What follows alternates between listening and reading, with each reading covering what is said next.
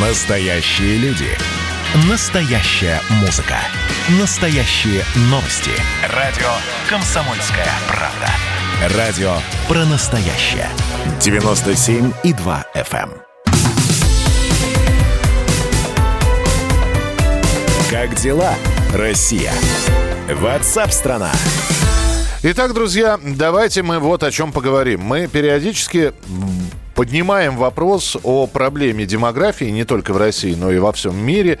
То одно предложение звучит, то другое предложение звучит, как нам сделать так, чтобы население России не сокращалось, а увеличивалось. И вот одно из таких свежих предложений поступило от депутатского корпуса. Держим в голове, что в этом году выборы в Государственную Думу, что инициатив сейчас будет очень много.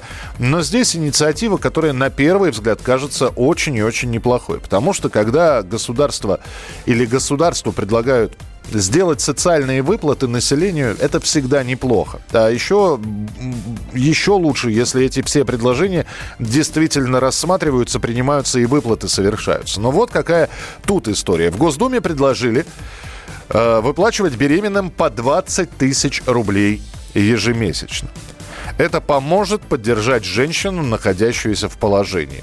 Сейчас законопроект еще, его даже не существует, он находится в стадии разработки. Авторы инициативы планируют внести его на рассмотрение в весеннюю сессию. Что предполагается, согласно этой бумаге, этому документу?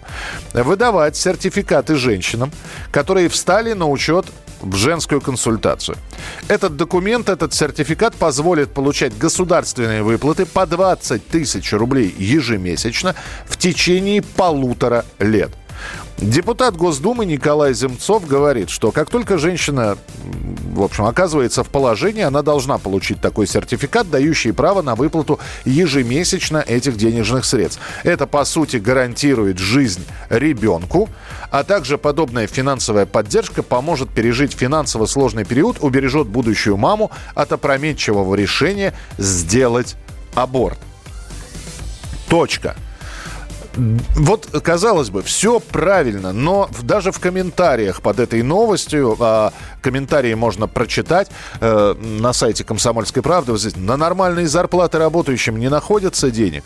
А почему только мамам? А вам не кажется, что мама будет эти деньги получать, а через полтора года, если этот ребенок не нужен, она просто его в дом малютки сдаст?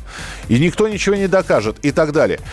Э, что сейчас ради денег рожают детей. В итоге дети не нужны никому.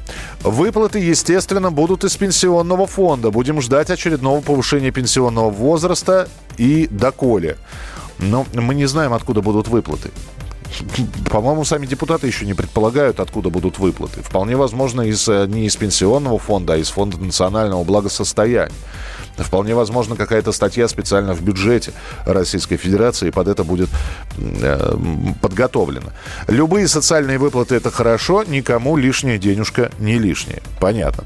От детей избавляются единицы, а предложение стоящее. Ну и дальше. Да, нет. 8 9 6 7 200 ровно 9702. 8 9 6 7 200 ровно 9702. Выплаты беременным нужны или нет? Да или нет. Наконец-то хоть дельная инициатива. Снова подарок хотят сделать мигрантам. Ну, вот видите, сколько людей, столько и мнений. Э, надо быстро многое строить недорогого жилья. Очень хорошая поддержка, особенно одиноким. Э, если будет возможность работать и зарабатывать, тогда не будут нужны все эти подачки.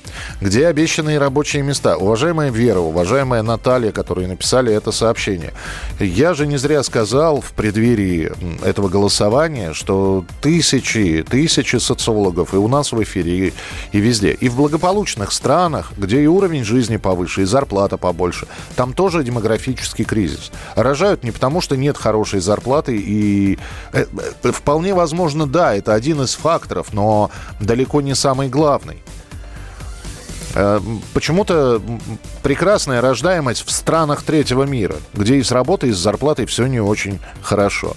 А, итоги нашего голосования. Выплаты беременным нужны или нет? 82% проголосовали за то, что да, нужны.